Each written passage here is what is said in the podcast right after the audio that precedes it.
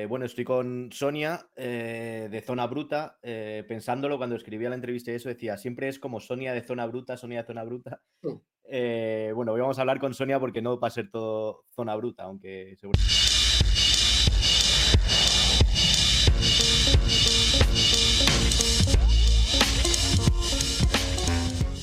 Pues nada, vamos a empezar con la pregunta que hago a todo el mundo al principio. ¿Cuál fue tu primer contacto con el hip hop? Pues, a ver, pues yo creo que tendría unos 14 años o así, a principios de los 80. Y mm, eh, yo iba todos los fines de semana. eh, yo vivía en una zona por San Blas bastante chunga y yo era roller, tenía unos patines de bota buenos, entonces en mi barrio pues básicamente no podía bajar con ellos. Y el padre de unas amigas que vivían allí trabajaba en el corte inglés de nuevos ministerios. Entonces nos llevaba a los fines de semana, que allí se juntaban rollers.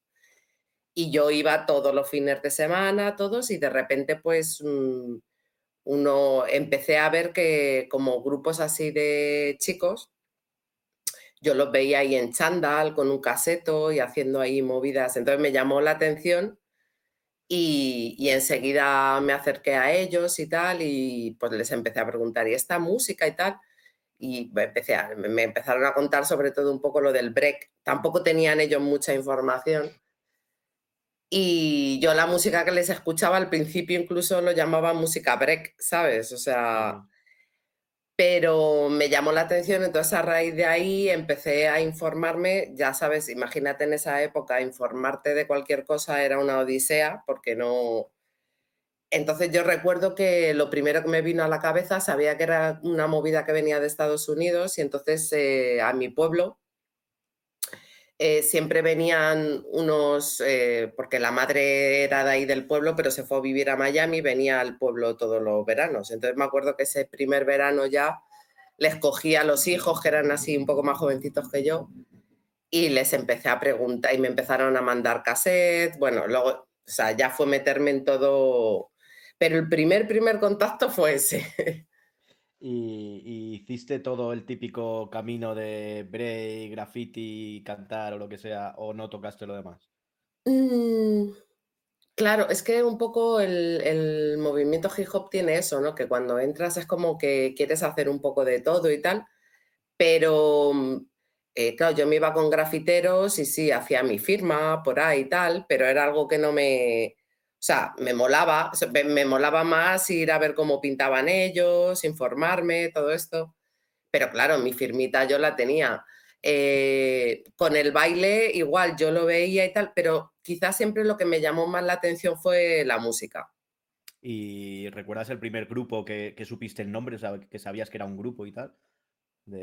Pues el, primer cassette eh, que me mandaron estos era The Kings of Rap y, y estaba, yo creo, era como un remix de primeros de los 80, era un cassette que venían varios grupos y, yo creo que venía Sugahirgan, no me acuerdo algunos tal, pero digamos que el primer grupo así que me, me impactó más fue Randy MC.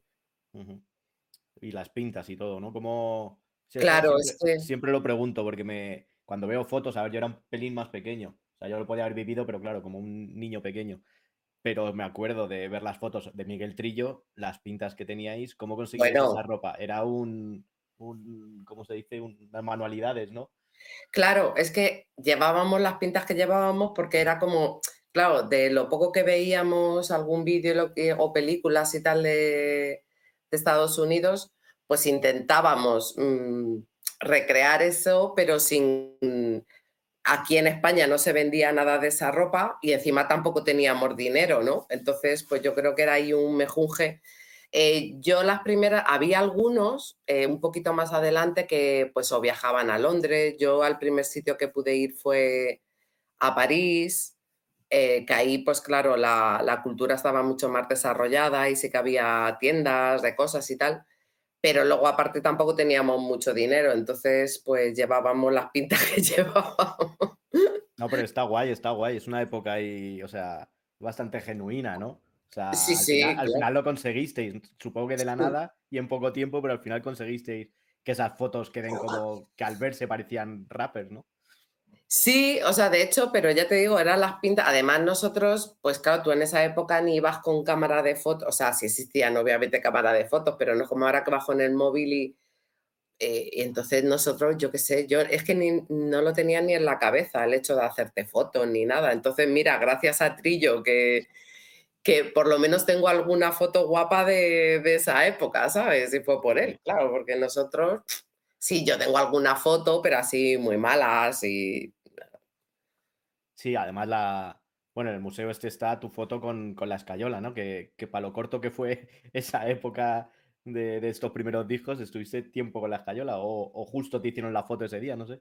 Eh, es que me la hicieron ese día, claro, y por eso hoy se ve tanto que estoy ahí todo el rato con las cayolas, pero Sí, sí. cuando me llamaron para la exposición esa, precisamente me dijo, ay, ¿alguna foto? Digo, jolín, pues digo, hablar con Trillo, digo, para una foto que hay en condiciones bien hecha, dice, pues digo, habláis con él, que él va a estar encantado y ya está, que la ceda y, y se pone esa foto, ya está, claro. Más auténtica que esa foto, desde luego. Yo ya, yo ya te digo que justo, a ver, al ser yo pequeño y a verlo como que vosotros no lo veáis así, claro, pero al verlo tan profesional eh, desde mi casa, con mis discos y mis cosas editadas, Ya, era como, ostras, qué guay todo esto, qué guay, claro. Y, y vosotros, todos vosotros, lo- bueno, los pocos que habíais, nos hicieron, nos hicisteis vestir de esa forma. No, yo no me fijaba en Randy MC ni en ningún, ni en el Cool J ni nada de eso, me fijaba en vosotros. Claro, pero eso es lo que ha ido pasando el hip hop. mm, eh, ese movimiento, lo, una de las cosas para mí más curiosas que tiene fue eso, ¿no? Que es, em, yo siempre lo digo que quizá una de las cosas más interesantes de este movimiento es que una cultura que nace de forma natural, creada por, por, por jóvenes e incluso por niños, desde la libertad absoluta, encima eh, llegó a trasladarse al mundo prácticamente sin internet, sin nada, y se acabó, se acabó trasladando al mundo y claro, eh, es, eh, era un movimiento de, de transmisores, de personas. En cada país había alguno que se enteraba, lo transmitía como al resto de su barrio, ¿sabes? Y se iba creando ahí esa, esa comunidad, ¿no? Entonces, aunque era una movida que venía de Estados Unidos, lógicamente luego cuando se iba sentando en cada país, también tomaba sus características típicas, ¿no? De, de donde estaba. Pero lo bonito era mm, que al final se creó una cultura en común eh, que nos unía a gente joven de todo el mundo, eh, como con un lenguajes diferentes, pero como con unos códigos comunes, ¿no? Y siempre digo que suena como muy happy flower, pero, pero realmente fue así porque yo lo experimenté. O sea, y eso quizá para mí es lo más bonito de, de ese movimiento, que había también, a ver, que había movidas, no sé qué, pues claro, ¿sabes? Que no era todo ahí maravilloso, pero que ese sentimiento de comunidad y de tener en común eso con jóvenes de todo el mundo, eh, sí, sí fue real, ¿sabes? Yo lo viví.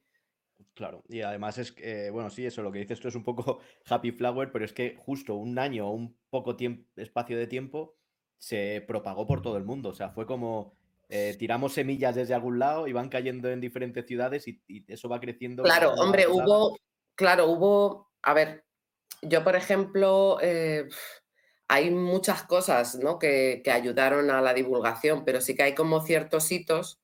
em, yo, por ejemplo, siempre me gusta hablar del documental que hizo Henry Chalfant, em, Style Wars, que fue un documental que se hizo en el 83 y, por ejemplo, aquí en España lo pusieron en televisión española una vez, ¿no?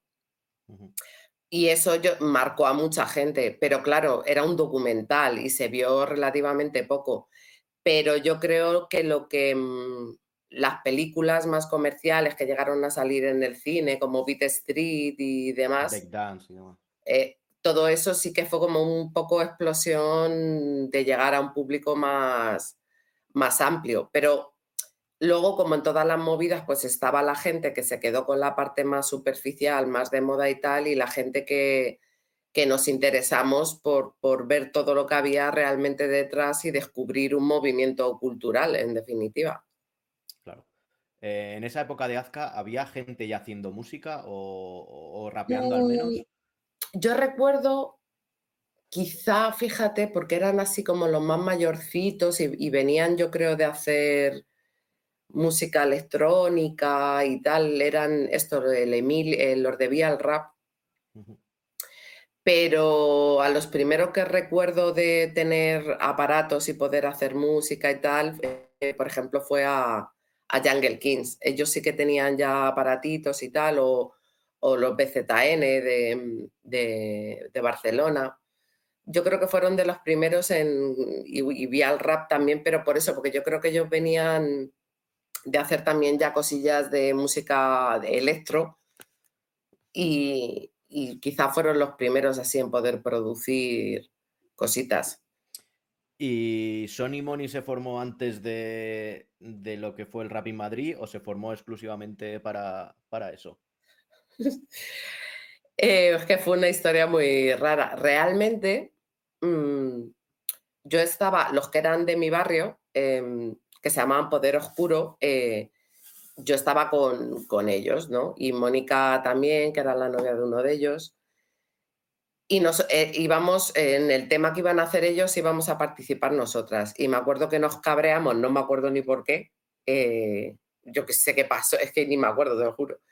Y entonces el, el, manager que teníamos fue como que nos convenció a Mónica y a mí sabes como ya no íbamos a salir y tal que por qué no hacíamos algo nosotras no sé qué entonces empezó ahí un poco un proceso eh, para mí agridulce de hecho el otro día a ver yo lo entiendo cuando di la charla en el Museo Antropológico, justo vinieron dos, tíos que cuando yo cuento esta parte, lo cuento desde mm, un punto de vista, claro, mm, una cosa es lo que se vivió desde fuera y otra es lo que se vivió por detrás, ¿no? Entonces, eh, yo tengo malos recuerdos, malos recuerdos que en el fondo al final han sido buenos porque lo que viví ahí fue lo que me llevó a hacer lo que hice después, ¿no? Que acabó en Zona Bruta.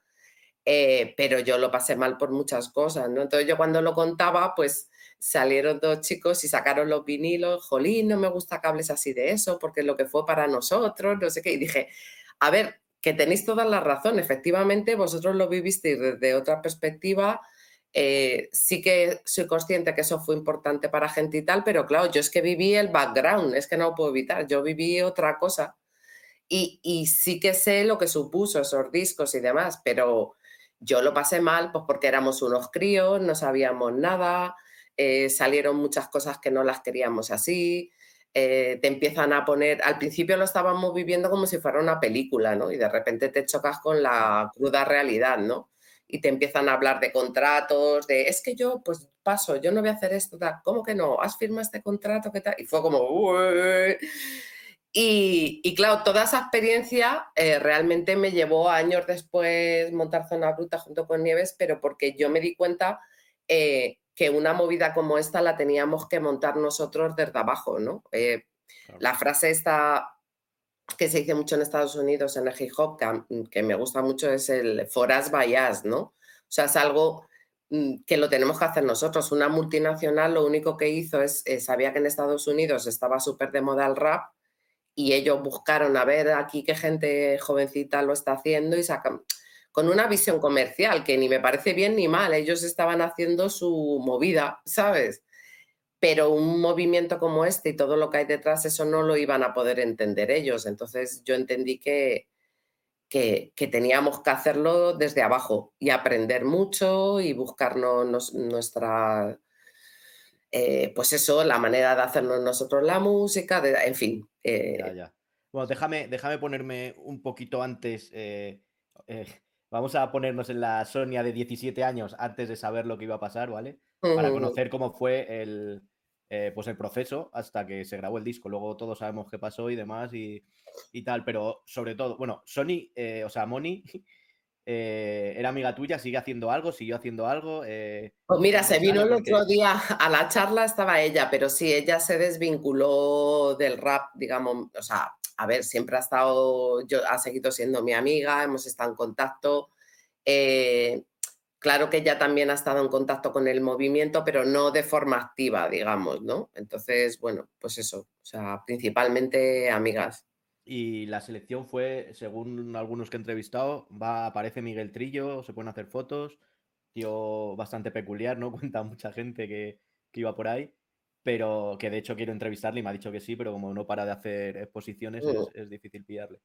Eh, eh, la gente, eh, hay un concierto que van los, los de los sellos. En Torrejón. en Torrejón. ¿Ahí vosotras salís o todavía no? No, ahí no, pero porque estábamos con el con Poder Oscuro, con el grupo. Pero aparte nosotros, ellos tampoco actuaron, pero porque con nosotros ya habían contactado, de hecho. Entonces. Pero ya, sí, teníais un equipillo, una forma de grabar algo para presentar algo, ¿no? No, es que ahí está el problema. Nos metieron con unos productores. Ya, ya, ya además que eran de la época, eh, claro, los típicos productores que conocían los del sello y tal, pero que hacían pop y otras movidas, y que les dijeron, venga, vamos a hacer esto.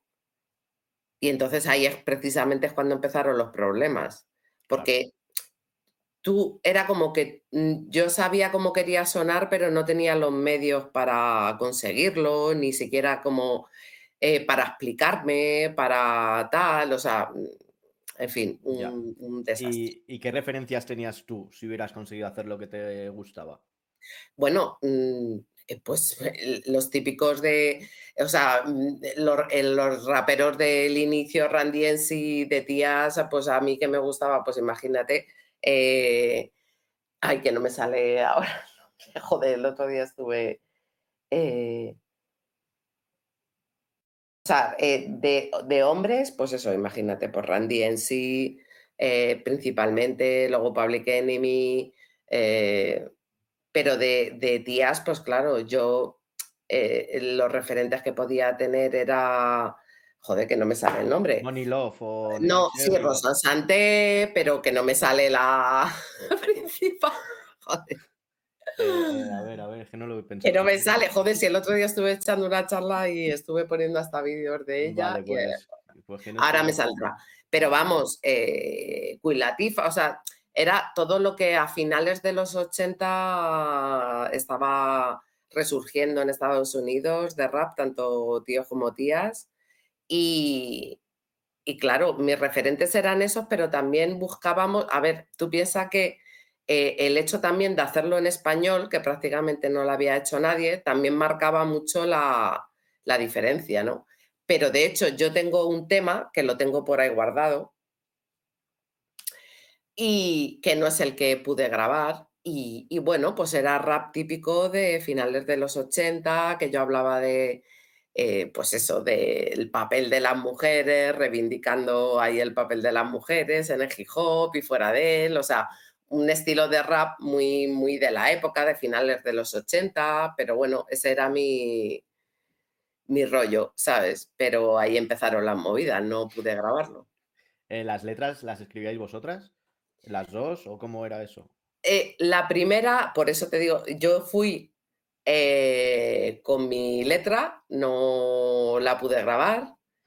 fue una letra de, de otra persona tuvimos un broncón que te cagas, ahí empezó mi, lo que te dije. Eh, toda la encontrarme con todo un mundo que yo desconocía de contratos, de movidas y yo pedí de hecho que no se sacara la canción y me dijeron que ya estaba el máster hecho, que estaba en fabricación y me la comí. Y entonces yo me pillé tal rebote, pues no, lógicamente en el siguiente disco no quise salir, pero me convencieron varias personas para, por eso mismo, decir, tía, ya que te hicieron esto, pues en este, en el siguiente ya sal ahí, que pueda ser tu letra y tal, y ya en el rap de aquí sí que ya la letra era nuestra y demás.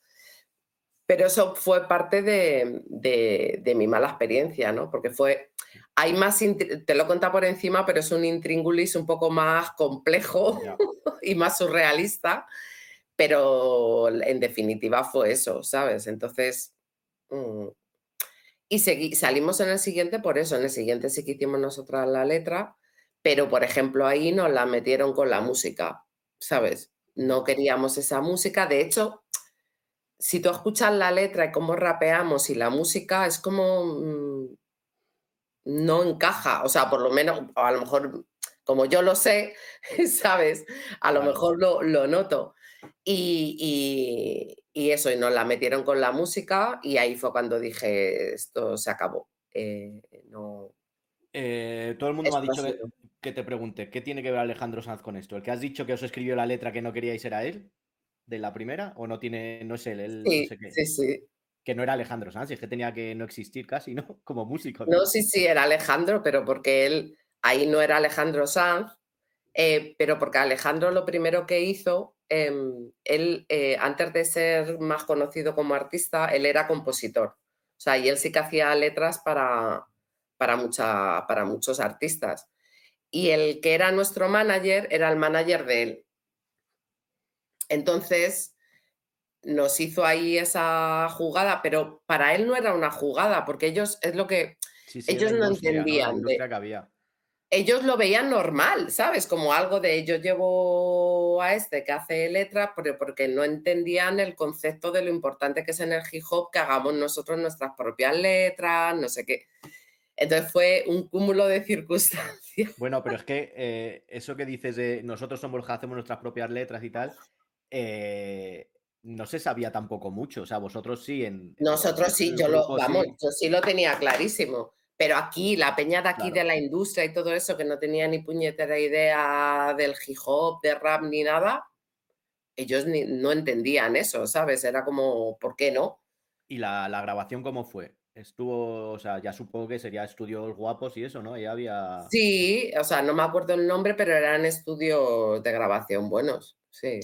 ¿Y el contrato que eran dos discos o, según funcionaba os iban añadiendo? Ni me acuerdo, o sea, tú imagínate, o sea, eh, nosotros, yo firmé, vamos, yo no sabía ni que estaba firmando, te lo digo así, por eso yo también admito mi responsabilidad con la excusa, bueno, por no ponerlo, que éramos unos críos, lógicamente, pero igualmente mi, era mi responsabilidad porque aunque fuéramos muy jovencitos, pues al final estás firmando algo que no sabes que estás firmando y ya me la comí doblada. Por eso, eso lo aprendí ya muy rápidamente.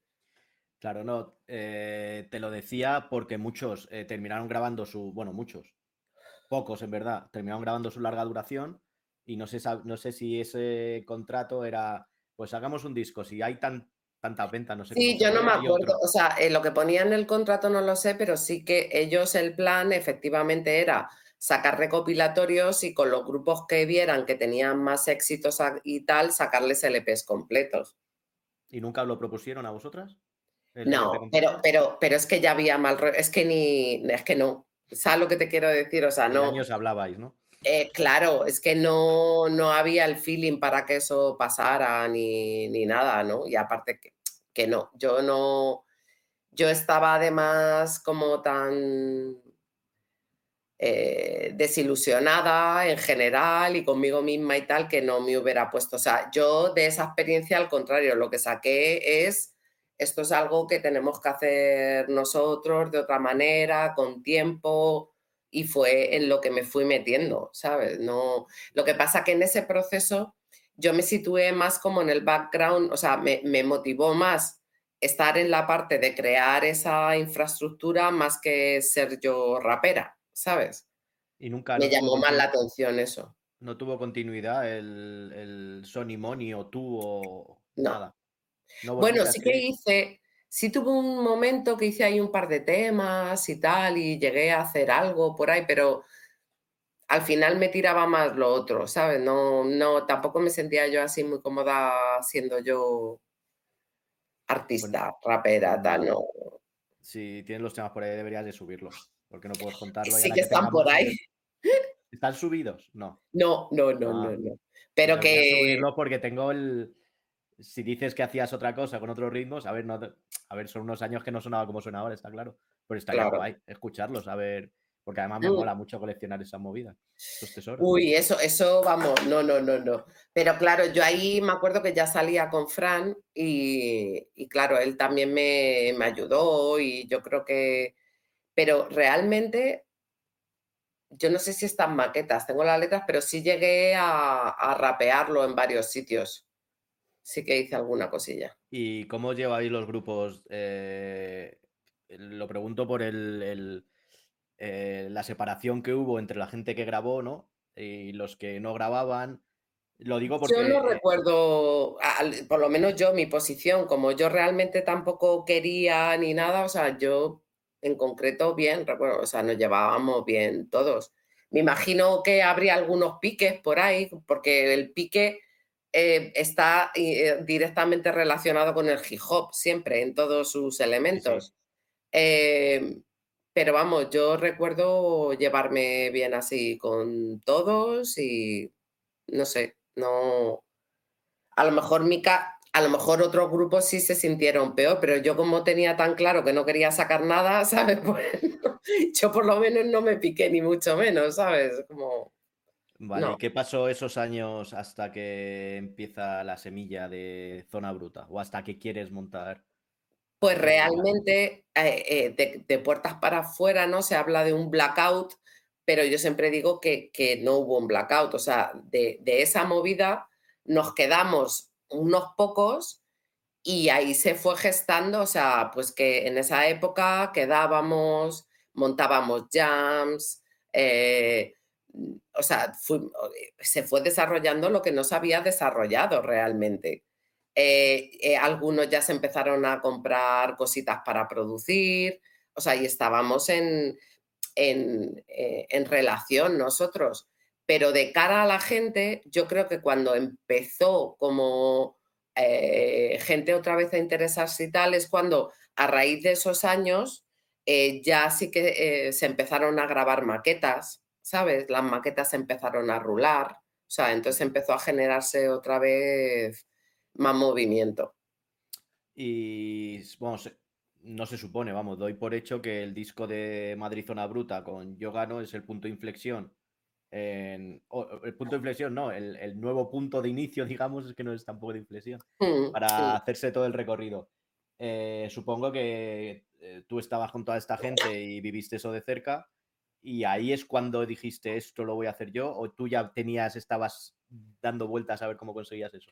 No, o sea, yo ahí, em, en, ese momento, yo era como, o sea, aparte de que eran mis colegas, eh, o sea, a nivel personal eran mis colegas, ¿no? Pero a nivel movimiento, eh, yo eh, ejercía como, como apoyo, ¿no? O sea, ese, el estar en ese background de, de estar ahí con ellos, de organizar y tal.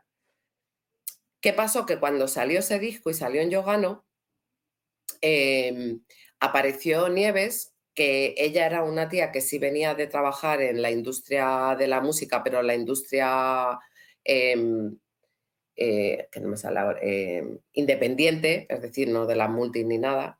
Y entonces ella vio a CPV, ya no era de la movida hip hop ni nada, pero mm, eh, a ella le flipó, o sea, sí que fue de esas personas que sí que vio algo ahí y entonces eh, ella empezó a ser manager de, CPV. Entonces, pues eso, cogimos relación, nos movíamos, tal.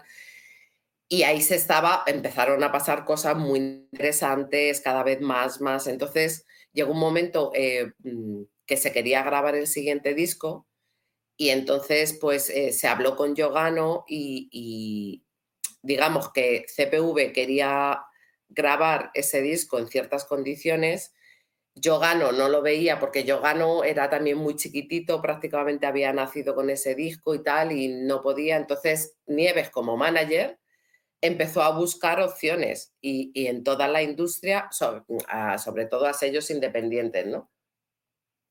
Y entonces ella iba y, era que nadie quería apostar. O sea, nosotros eh, teníamos el pulso de la calle y sabíamos que se estaba gestando algo súper interesante, pero todo esto, la industria musical, incluso la independiente era ajena totalmente a eso. Entonces nosotros íbamos y era como, mm, no, ¿de qué coño nos estáis hablando? No, rap, ¿esto qué es? Tal, no sé qué. Y era, no, no, no. Y entonces sencillamente pues cogió Nieves y me dijo, eh, mira tía, estoy pensando de que montamos nosotros el sello y a tomar por saco. Eh, y ella me dijo, yo a ti te veo la combinación que hicimos, digamos, es que ella sí que venía de la industria, ¿no? Que conocía eso. Y ella a mí me dijo, tía, yo te veo una tía muy espabilada, muy tal, y sobre todo eh, que tienes mucho conocimiento de este movimiento, ¿sabes? Que no lo tengo yo. Y entonces me dijo, ¿te animas? Y dije, pues venga, o sea, un poco desde la inconsciencia, ¿no? Porque yo creo que montar todas estas cosas tienes que tener un punto de inconsciencia para, para atreverte.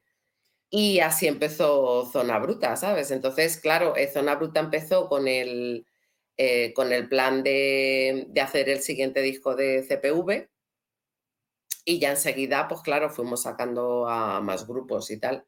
Pero, pero ese fue como el inicio, ¿sabes? Cómo se, cómo se montó.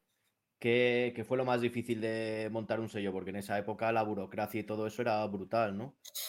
Todo, o sea, yo a partir de ahí recuerdo todo el rato, o sea, recuerdo cosas muy buenas, experiencias buenísimas, yo me lo paso que te cagas, pero mucho, mucho trabajo, mucho esfuerzo, muchas preocupaciones, tenemos que pagar esto, de dónde sacamos esta pasta, eh, luego la lucha ¿no? con los medios de comunicación que no nos hacían caso, tal. O sea, eh, fue todo un esfuerzo constante, constante. Lo que pasa que, claro, cuando algo te gusta y crees en ello y tal, pues eh, por eso aguantas. Luego también no todo era malo, esfuerzo y tal. También vivimos cosas que yo me las quedaré para el resto de mi vida, ¿sabes? Que, que fueron la hostia, ¿no? Pero, pero muy difícil, o sea, porque nosotros teníamos dos misiones, o sea, por un lado, sacar adelante a los propios grupos que estábamos sacando y la labor de introducir el hip hop en la industria musical española, porque es que hicimos las dos cosas a la vez. O sea, yo con cada periodista que hablaba, con cada eh, promotor, eh, todos, era como, les tenía que explicar, no hablar de CPV o tal, les tenía que explicar, eh, mira, que este es un movimiento que viene de aquí, que está, que no sé cuánto, o sea, era como...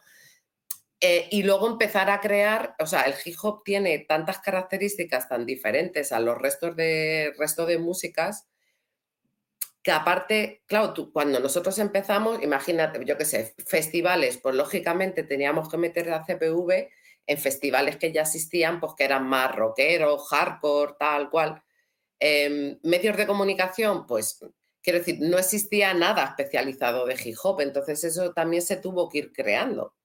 Eh, porque mm, e, eso, hubo que crear eh, todo, todo lo que está en torno a la industria, eh, pero relacionado con el hip hop, hecho de tal manera que encajara con el hip hop. O sea, porque hay cosas que ahora se ven, yo qué sé, súper lógicas, pero yo recuerdo mm, conversaciones con promotores o que, por ejemplo, no entendían el hecho de que no llevaran instrumentos. O sea, cosas tan básicas como eso, ¿no? Que ahora una escenografía donde haya un DJ y tal es lo más normal del mundo, pero es que en esa época, aquí en España, hasta eso no lo entendían. Entonces era siempre como una lucha, bueno, con los técnicos de sonido, bueno, bueno, sea, entonces hubo que ir creando los estudios que trabajábamos igual, los técnicos eh, eh, eran técnicos, wow, este técnico es buenísimo y tal, y lo eran, pero es que no habían eh, mezclado en su puta vida hip hop y no mm, sabían, o sea, de hecho, el disco del 24-7 los mandamos a CPV a, a, grabar, mezclar y masterizar a Nueva York. Con todo el esfuerzo del mundo, pero entonces todo eso fue lo que fuimos creando, realmente, eh, asentar una escena de forma profesional. Sí, que no era presentar un grupo, sino teníais que ir con toda la historia de, del hip hop y demás. ¿Cuál fue, de todo esto que cuentas, cuál es el, hito o el momento que dijiste tú, ostras, esto lo hemos conseguido? ¿Te acuerdas? ¿Alguna publicación? Yo recuerdo mucho, hay un momento que recuerdo especialmente, y fue, eh, me acuerdo cuando se hacía eh, aquí en Madrid el festival así por excelencia de Madrid, más tocho, era el festival, ¿no? Entonces, me acuerdo que, que Nieves, pues claro, ella que venía, ella conocía a los que montaba el festival y tal, y estaba detrás de ellos para que metieran a, a CPV, ¿no? A actuar. Y, y nada, era como, bueno, no lo veían, estuvieron discutiendo y al final ella eh, les convenció cuando era un grupo, porque ya había salido el Madrid Zona Bruta, estábamos gestando el siguiente disco. Y, Y entonces eh, lo que consiguió es que les metieran en un escenario que había en el festival, claro, no sé, tú no lo habrás, pero bueno, el festival era, había dos super escenarios principales y luego había un escenario pequeñito, muy retirado, donde metían a grupos maqueteros. Entonces, eh, pues lo que se consiguió es meterles allí, pero realmente mm, eh, eh, a, mí lo que me moló de esa experiencia es lo que te he explicado antes, que nosotros sí que éramos conscientes de lo que estaba pasando en las calles, pero la industria no, ¿no? Entonces, nunca se volvió, es que tengo la imagen, nos vamos ahí al, al, escenario cuando empezaban ellos, porque en cartel y todo estaban anunciados ahí en chiquitito que iban a, a ese... Y me acuerdo que era un escenario con, y estaba así, donde estaba la gente cuesta abajo y tal, y estábamos arriba faltaba, yo qué sé, en 20 minutos. Y, en ese escenario a todas horas había peña tirada, fumando, bebiendo, así, tal, como muy relajado, claro, porque habían grupos maqueteros. Y cuando empieza a quedar poco, empieza, claro, estábamos arriba y empezamos a ver masa de gente que empieza a ir al escenario, pero a lo bestia, los de seguridad llamando, oye, Caquita, no sé qué, o sea, se montó una y fue, yo solo recuerdo, de, porque fue como, ¿lo veis? O sea, no nos creéis, o sea, pero este grupo tiene un tirón que te cagas, o sea, y recuerdo ahí a los de seguridad, todo el mundo súper nervioso, no sé qué, porque se lió una que te cagas y, tengo la imagen esa, ¿no? De ver a la gente enriada yendo al, escenario ese. Sí, sí, claro. Luego muchas más, pero eh, no sé por qué de eso tengo como un, un recuerdo especial, ¿no? Y fue como el decir, Claro, piensa que el Festimad era el, festival más importante, ¿no? De, los más importantes de España, ¿no? Y fue como decir, ala, una hostia en la cara, decir, no nos hacéis caso, pues ver el... y esto pasó luego reflejado en muchas otras cosas, ¿no? Que los medios no nos dieron el apoyo hasta que vieron que era algo que, que funcionaba muchísimo. O sea, eh, cuando creáis Zona Bruta, pues empezáis con CPV, los creyentes, luego Frante, que te, sigue un poco con Yogano, pero luego también. Eh, la idea que teníais era, en un principio, digo, sacar a, los que conocíais, montasteis esto para que los grupos que conocíais pudieran tener cierta relevancia o cierta profesionalidad? No exactamente, o sea, e, eso se produjo de forma natural, pero no era con una intención de decir para los que conocemos, sino claro, nosotros íbamos sacando de los grupos que conocíamos y veíamos más potencial, pero yo recuerdo que, Nieves y yo precisamente al poco no queríamos que se quedara en eso y al poco, por ejemplo, sacamos a Ari, ¿sabes? Porque nosotras no queríamos quedarnos solo en los que estaban más en nuestro entorno, que también era lógico que salieran, ¿no? Porque los conocíamos, porque sabíamos que tenían eh, proyección y demás, pero, pero enseguida quisimos abrir, ¿sabes? Y luego ya sabes, entró SFDK tal, o sea, porque queríamos que no se quedara solo en Peña Conocida ni solo en Peña de Madrid. ¿Cómo o quién, bueno, quién y cómo elegíais a los grupos? Era una mezcla de todo. O sea, quiero decir, ahí opinábamos incluso yo qué sé, podía haber charlas donde estaban a lo mejor J, Nafri, Fran, eh, yo, o sea, pues que, se, oye, ¿habéis escuchado esto? Sí, tal, no sé qué, mm, te mandaban maquetas, lo escuchabas, hablábamos, o sea, no, no había un protocolo estricto, ¿no? Se, se, iba produciendo de manera natural y de, y de muy diferentes formas, o sea, no... Mira, me acuerdo yo, es una cosa que a lo mejor es una cosa invención mía de, mi imaginación. Pero en el concierto que hizo Davey, que por cierto, un recuerdo para él, eh, de comunicología en el Macumba. Madre mía, ese concierto, sí, sí me acuerdo. Vale. Eh, yo era un simple espectador, conocía a Davey, conocía a SFDK de, la época de las maquetas y tal, supongo que los, los saludé y tal. Pero me acuerdo que tocó SFDK, que tenían una, presentaban un maxi de este que sacaron con dos canciones y tal.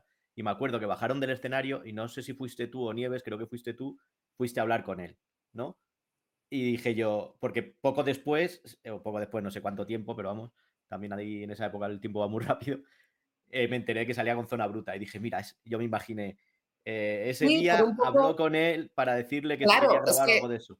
Claro, a ver, lo que pasa que yo sabía ya de su existencia, ¿no? Pero efectivamente era como, a ver, como nosotros estábamos en el rollo, eh, todos sabíamos los que estaban haciendo cosas más o menos interesantes, pero luego cuando se producían las jams o conciertos, cuando nos juntábamos todos, cuando se producían precisamente las conversaciones, efectivamente, claro, se, se, rumiaba todo así, ¿sabes? Pero sí que sabíamos de la asistencia, ¿no? De unos, de otros, porque al estar en el rollo, pues fíjate, yo lo, de ese concierto, ¿sabes lo que más recuerdo? Eh, que fue la primera vez que vi a Solo los Solo y me quedé con Juan Solo, pero flipada, o sea, de... ¡ah! Es lo que más recuerdo yo de ese concierto, o sea, eh, fue la primera vez que le vi rapeando y me flipó. Me acuerdo que me quedé. yo también, yo creo que fue una cosa que todos nos quedamos. Nos quedamos, sí, Pero todo, la puesta en escena, todo era alucinante. Todo, venía, todo. venía como dos o tres años o cinco años por, por delante. Por delante, total, total. O sea, a mí me flipó, fue lo que más me gustó de. Y cuando pillabais a un grupo nuevo, SFDK no era nuevo, digo nuevo en la industria o como. Pero nuevo prácticamente, te digo. Sí, sí, bueno, pero no. Bueno, sí, nuevo en, en, grabar, digamos. Sí. Eh, ¿Qué les proponíais en un principio?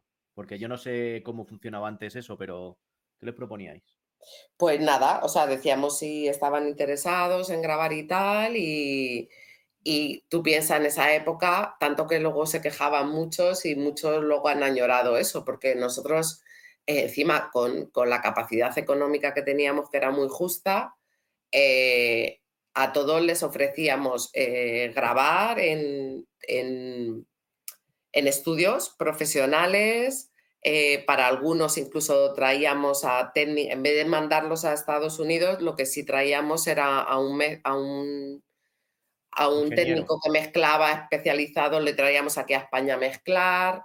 Eh, les cubríamos todos los gastos, o sea, SFDK, pues venían a Madrid y, o sea, nosotros nos encargábamos de todo, ¿sabes? De pagar el estudio, pagarles los viajes, la estancia, el hacer los videoclips, todo.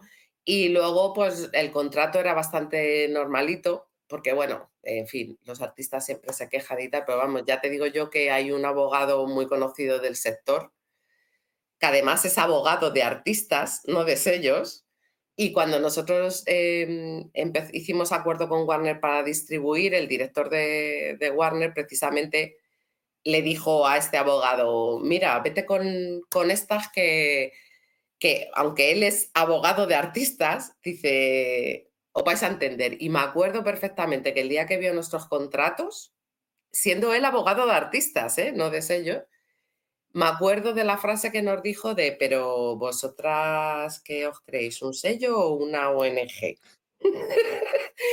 Para que veas. Y luego, claro, la gente se queja, los artistas siempre se quejan, pero te digo, tío, que nuestros contratos eran... Hombre, yo sé que, eh, que, en esa época eh, toda la gente que hacía música eh, era la cumbre era grabar en Zona Bruta. No sé los otros sellos, pero vamos, yo sé que Zona Bruta era por los diseños, por la, las publicaciones. Pero porque éramos los que lo hacíamos de manera más profesional, pero, pero lo que la gente no, no entiendo los grupos que cuando el hacerlo profesional significa inversión de dinero. O sea, nosotras eh, podríamos haber dicho, uy, ahora que nos va bien, vamos sacando discos, nos quedamos con el dinero. No, es que encima lo que ganábamos lo reinvertíamos y para sacar a más grupos, para hacer las cosas mejor todavía, etc, etc. O sea, siempre era así. Pero todo eso costaba dinero, o sea, el, pero nuestra misión era que se nos tomara en serio en la industria musical y hacer las cosas bien. Y eso se traducía en inversión de, dinero, es que no...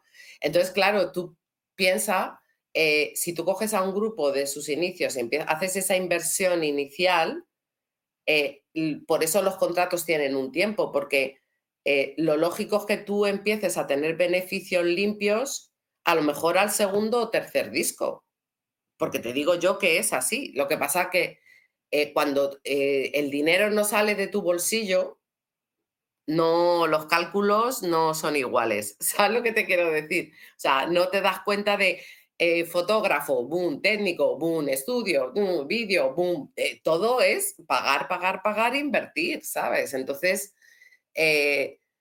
normalmente podías empezar a ver beneficios si el grupo iba bien, pues con suerte al segundo disco, sino al tercero. Entonces... Eh, los, grupos que salían en sellos, eh, en, vuestro sello en, concretamente, ¿podían llegar a vivir del hip hop al salir en el sello o era muy difícil en esa época? Mm, era difícil, algunos lo consiguieron, pero a ver, lo, que pasó, esto es algo además eh, normal. Tú piensas que es muy diferente em, coger a grupos que son chicos jóvenes, que muchos incluso vivían en casa de los padres, eh, que por supuesto con el dinero que ganaban estaban de puta madre, ¿sabes? Porque los bolos, algo de royalty, boom, tal, no sé qué, eh, eh, muchos sí que vivían y les daba, pero claro, esos chicos y chicas se van haciendo mayores y tienen que empezar a pensar en, ser autónomos en sus vidas, meterte en un piso, no sé qué, y ahí empiezan las movidas, porque eh, grupos en España que hayan ganado tanto como para, pues han sido pocos realmente, ¿sabes? Que una cosa es mantenerte viviendo en casa de tus padres o compartiendo piso con muchos y tal, a el ya tú querer hacer tu vida que ya requiere de, pues eso, pillarte una casa o tal, mm, pues ya requiere, ya era, empezaba a ser más complicado para, muchos. Además, en esa época, eh, no sé quién me lo contó, pero, pero creo que tienes razón, había grupos que no vivieron eh, eh, los festivales masivos, digamos. Claro, claro. que salieron en la época de... de Se lo llevaron todo. De Falsa Alarma, por ejemplo, que salió un, año, dos años después, estaban en todos los... Se lo llevaron, claro. Eso pasó, a ver, eh, la historia un poco de Zona Brute, del, o sea, yo muchas veces lo digo de CPV, a mí lo que me da mucha pena es que eh, el enorme esfuerzo que hicieron ellos eh, por esta movida y que puso la alfombra para todos los que se luego ganaron pasta, ellos prácticamente no ganaron pasta porque se comieron eh, el inicio y la parte más chunga. A mí siempre me ha fastidiado de ellos eso, que, que, que no hayan podido realmente lo que yo entiendo, pero casi en la vida, o sea, tampoco hay que frustrarse, pero dice, joder, ellos hubieran merecido mucho más, ¿no? Lo que pasa que también el hecho de que fueran una formación, que eran tantos y demás, por eso fue mucho más difícil que se mantuvieran en el tiempo, ¿sabes? Entonces, ellos llegaron, digamos que se comieron lo más jodido, abrir el camino a todos los niveles y dejaron la movida guay para los grupos que luego llegaron después y sí pudieron ganar dinero, ¿no? Y beneficiarse, pero bueno, casi en la vida.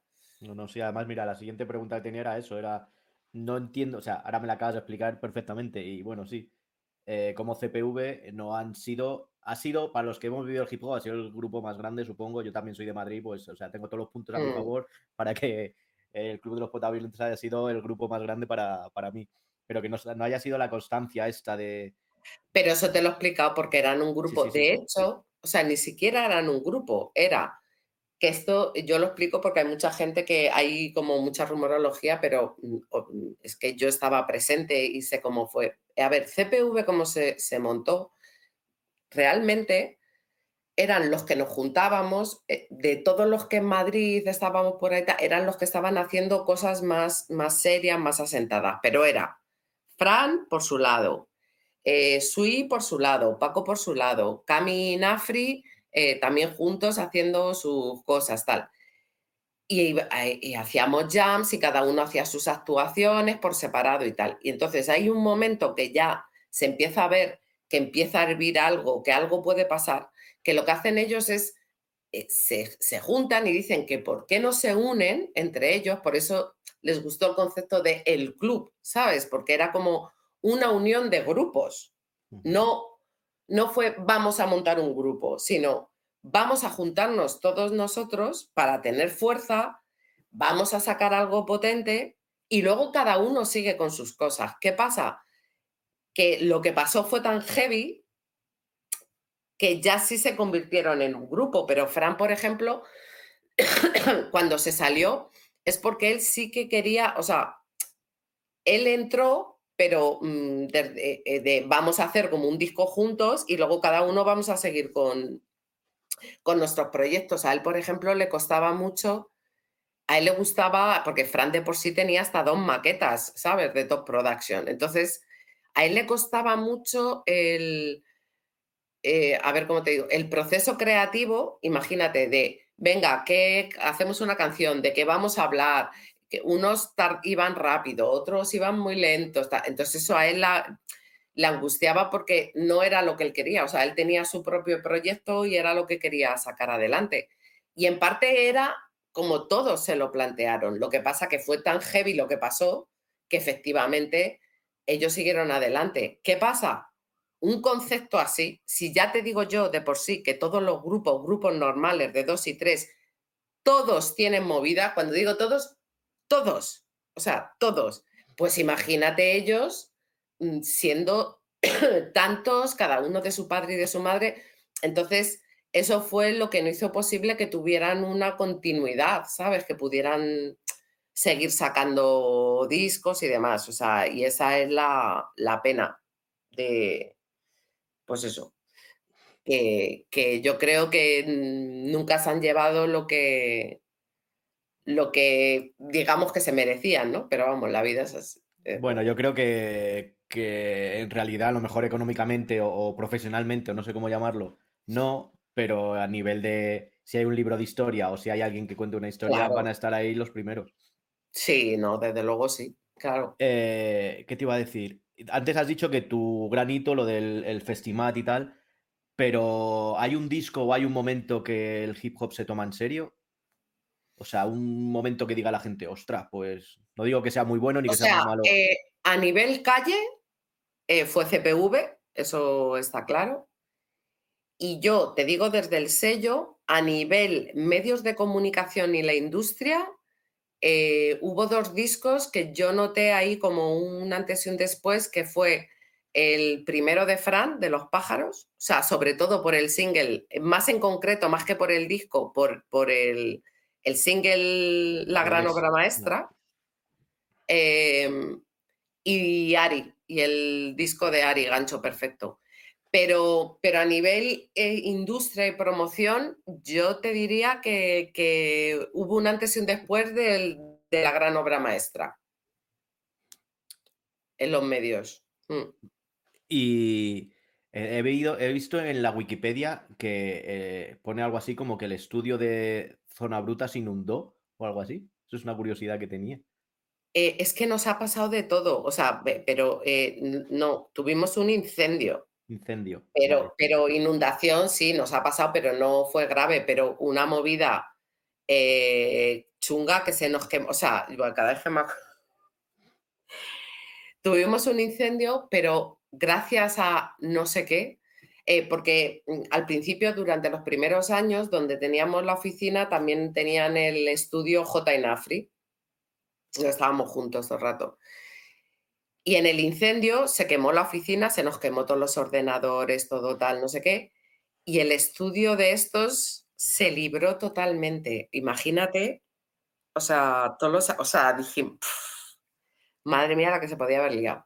Pero nosotras, bueno, esto nos pasó además a punto de salir, creo que era grandes planes y se nos quemó los ordenadores, toda la documentación, los contactos. O sea, recuerdo eh, estar haciendo la promo y tal en un bar con nieves, eh, llamando, o sea, si es que nos ha pasado de todo. Pero estos, menos mal, o sea, porque la inversión de pasta de equipo y todo, imagínate. Entonces, menos mal que a ellos no se les quemó. Pero y luego también en el no sé qué año, 2000, 2000 poco, eh, hacéis como una especie de subsello, subsello que se llama Otra Zona, con un rollo RB y todo eso. Pues otra cosa más de que siempre, lo que nos ha pasado siempre es que hemos ido por delante de, de los tiempos. Como hay un amigo mío que siempre me dice la frase de lo malo de ir por delante es que te dan por detrás. Pues lo mismo, o sea, ahí nosotros abrimos mm, a ver, de hecho, te puedo decir que incluso algunos de los grupos que estaban en zona bruta les parecía mal, como, ah, eso tal. O sea, Peña que luego en sus discos han metido soul, RB, de todo. O sea, pero bueno. Eh, pues fue eso, apostar. A ver, es un estilo de música. Eh, yo en la charla que di en el Museo de Antropología, que iba enfocado a las mujeres, eh, incidí mucho en esto porque me da mucha rabia. En Estados Unidos, esto que voy a contar está totalmente asumido, pero aquí no. A ver, eh, hay muchas mujeres, o sea, yo recomendé a la gente que se viera mismamente el documental de Mary J. Blight, que es increíble, que ahí explica muy bien esto que voy a decir. O sea, hay muchas mujeres que formaban parte del movimiento hip pero que su forma de expresión a través del rap era a través del RB o del soul. Es como Erika Badu. O sea, que me venga a mí, que venga alguien de aquí a decir a un americano que Erika Badu no es hip hop o Mary J. Blind no es hip hop, que vaya a decírselo a ellos, a ver qué se encuentra. ¿Sabes lo que te quiero decir? Pero aquí a la gente le costaba. ¿Qué es lo que.? A ver, es que no es lo que la gente no entiende. No es el estilo de música y tal, es el hecho de que tú vengas del movimiento hip hop y te hayas criado y vivido en esa cultura. No necesariamente te tienes que expresar rapeando, te puedes expresar de muchas maneras. Lo que, lo que marca la diferencia es gente que ha pertenecido al movimiento. O sea, yo eso, que no haya, yo recomiendo ver el documental que ha salido relativamente hace poco, un año así, en, está en Amazon, creo, de Mary G. Blight, que se entiende perfectamente eh, esto que, quiero decir. Y, aún así, eh, en España, eh, por los productores y por los cantantes, a mí me ha parecido que siempre ha habido bastante nivel de RB, pero siempre ha estado como y se supone que es una cosa más asequible para la gente ajena al hip hop, ¿no? Pero aquí en España, estamos hablando de industria, eh, eh, no, no sé, no. En España, estoy hablando de la industria general, ¿vale? Eh, aquí la música negra, tío, nunca, hablando eso de soul, de funk, de R&B, pues no sé por qué, pero nunca ha llegado a... pero, pero es algo raro porque luego cualquier gente de Operación Triunfo o lo que sea tenían, no todos, algunos salían con ese rollito de... Sí, y luego se lo quitaban. Y luego se lo quitaban, porque justo me has dicho esto y no me... O sea, justo estaba contando esta anécdota hace poco. Me acuerdo que el, ¿cómo se llamaba? El Naim, que era uno que salía así haciendo un poco pues me acuerdo que yo estaba de promo con Fran en no sé dónde y tal. Bueno, el caso es que coincidimos, estaba el Naim por ahí en una televisión o algo. Entonces él, claro, si nos conocía, vino, ah, tal, no sé qué, yo admiro mucho, y entonces empezó con, con, la típica charla de, no, claro, es que a mí eh, lo que me gusta es el R&B, tal, no sé qué, pero claro, no me dejan hacerlo, tal, en plan víctima. Y yo le dije, a ver, Aquí todo el mundo decide, eh, y digo, yo no voy a decirte a ti lo que tienes que hacer o no, pero si, tú escoges cierto camino, aparentemente más fácil, eh, pues lógicamente no vas a poder hacer. Digo, aquí hay mucha gente que le flipa hacer R&B y han tirado y así les pasa, ¿no? Que se comen una mierda, lógicamente. Pero mm, ya te digo que incluso los que salían ahí haciendo eso, luego les sacaban discos y ya te digo yo que la negritud desaparecía. Sí. Porque aquí en España no, no, no. No, y que luego creo que arriesgan poco por la producción y siempre son los mismos cuatro que hacen todo tipo de música. Claro. Y hacen todas esas producciones. Claro. Es que. Eh, ¿Cómo conocisteis a la excepción? Yo, yo los conocí en un concierto, además era de trovadores, algo así, o una jam, que de repente apareció el gitano con el langui a, pues Justo fue ahí. Ahí también. Joder, pues iba al lado tuyo en todos los lados. Bueno, es que eran, eran como. Es que no, a ver, estábamos todos en lo mismo sitio. Pues fue ese concierto y me acuerdo que estaba yo con Fran y los dos flipamos. Dijimos, hostia, no sé qué. Y cuando terminaron, pues eh, nos fuimos a hablar con ellos. Y claro, bueno, yo con Fran, pues encantada, guau, tal, no sé qué. Y entonces Fran, pues tío, no sé qué, estoy preparando el nuevo disco que iba a hacer 90 kilos y dice, vamos a hablar y no sé qué, y si pues me molaría hacer un featuring con vosotros. Y el otro, va, ellos encantados y no sé qué. Y de ahí surgió el Cojo el Negro y el Gitano, que sacó Fran en, 90 eh, kilos. Y, nosotros, joder, eh, les veíamos un grupo que estaba muy verde, pero con muchas posibilidades y les ofrecimos grabar y ellos encantados y ya está. Y así fue el tema. Eh, ¿Cuál fue el, cuál ha sido el gran éxito a nivel industria, te hablo, no de que te guste más ni que suene mejor ni nada, de Zona Bruta? Yo creo que los discos que más han vendido, si hablamos de ventas, ¿no? ventas o recorridos, o sea, grandes conciertos y tal. Pues por eh, CPV y, y Ari, Fran, luego SFDK, aunque luego ya cuando nosotros le sacamos sus tres primeros discos y el reventón justo lo sacaron en el tercer, lo pasó con el tercer disco que le sacamos. Y prácticamente así más de, ventas y todo eso, yo recuerdo del cuando fue mejor los discos que sacamos del 98 a 2000 y poco. Puede ser también porque había ya un una gran masa de, gente escuchando hip hop. Y, claro, eh, entonces todos comprábamos. Yo compraba todo en esa época. Claro. Ahora, no, pero en esa época, claro. Claro, es, es, lo que lo, eh, eh, habíamos hecho el nido, por así decirlo. Había...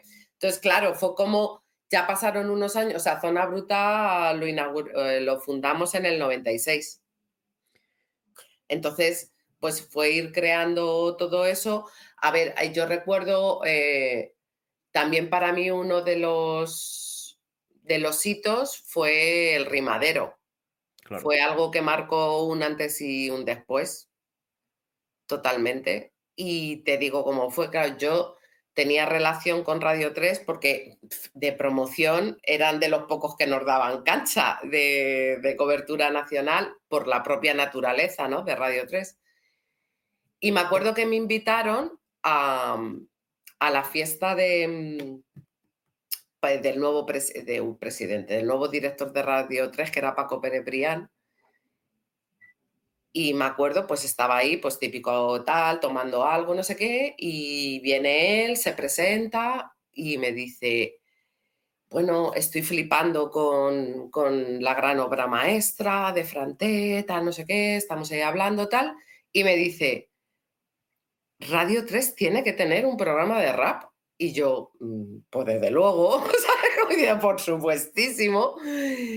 Y dice, pues mira, me gustaría hablar con Fran, no sé qué, yo creo que tiene que estar, no sé cuánto, Vamos, a mí no se me olvidará cuando fui con esta noticia a Zona Bruta, a Nieves y tal, de hostia, claro, imagínate, quieren un programa tal. Eh, Fran se lo tomó, así le es que la gente no, ve las cosas desde fuera, pero no piensa en lo que pasa detrás. O sea, para Fran fue una buena noticia, pero también fue un cargo em, que lo pasó muy mal, ¿sabes? Porque él se vio de repente con una responsabilidad en sus espaldas, o sea, brutal. Y entonces él dijo, a ver, un programa de hip hop, o sea, tiene que haber un DJ. O sea, eh, yo no, ¿sabes? Además yo no soy locutor y tal, y además es hip hop, tiene que haber un DJ y tal. Y entonces, pues lógicamente pensamos en J, en Radio 3 también les gustaba J muchísimo y así surgió hacer el rimadero. Pero ellos lo pasaron muy mal al principio, sobre todo Fran, porque no se sentía eh, seguro, claro, él nunca había hecho radio y imagínate.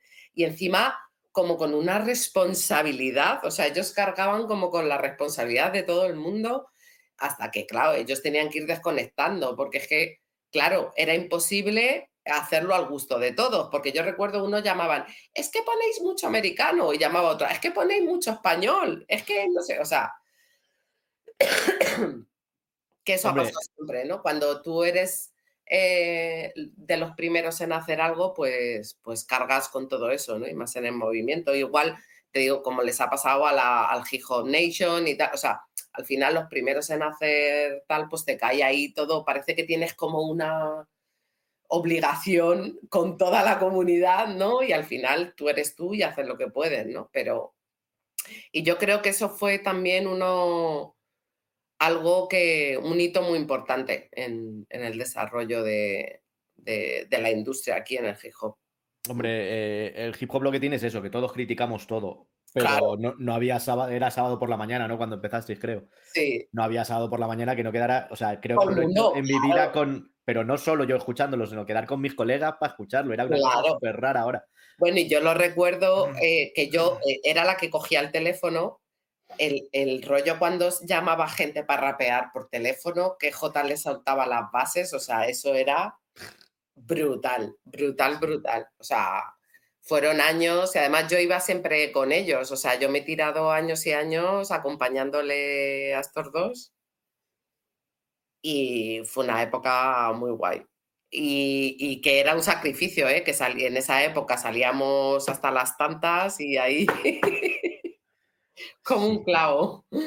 Y, nunca se propuso o se pensó pasar eso a televisión o algún proyecto, porque es lo que, ha tardado mucho en llegar en la televisión al hip hop.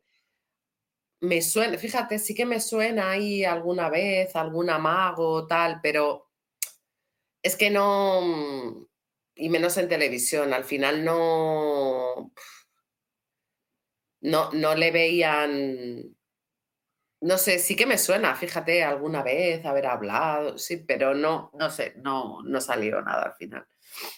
Eh, y otro. No era la época, yo creo. Antes te he preguntado que qué es lo que más eh, triunfó y tal, pero algún disco que a ti particularmente te gustara mucho y que al final no petó y es, es no sé, se te quedó ahí diciendo, no, no entiendo con, con lo bien que, a mí eso me pasaba con el Fomega, pero sí que entendía el porqué. O sea, a mí el Fo, por ejemplo, me parece buenísimo.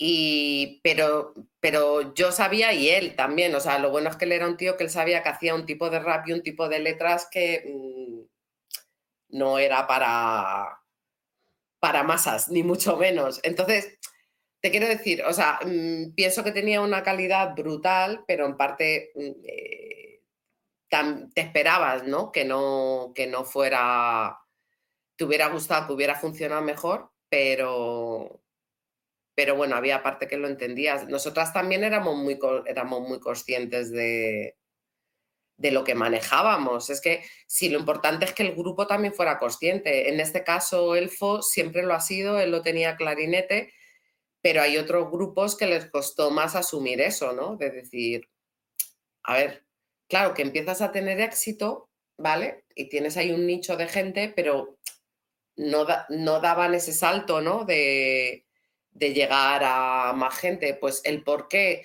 A ver, eh, mira, en el hip en España yo creo que los grupos eh, siempre han tenido, en esto que estamos hablando, mm, han tenido de referencia violadores del verso. Quiero decir, eh, el hecho de que violadores del verso haya petado y petaron casi desde sus inicios a tal,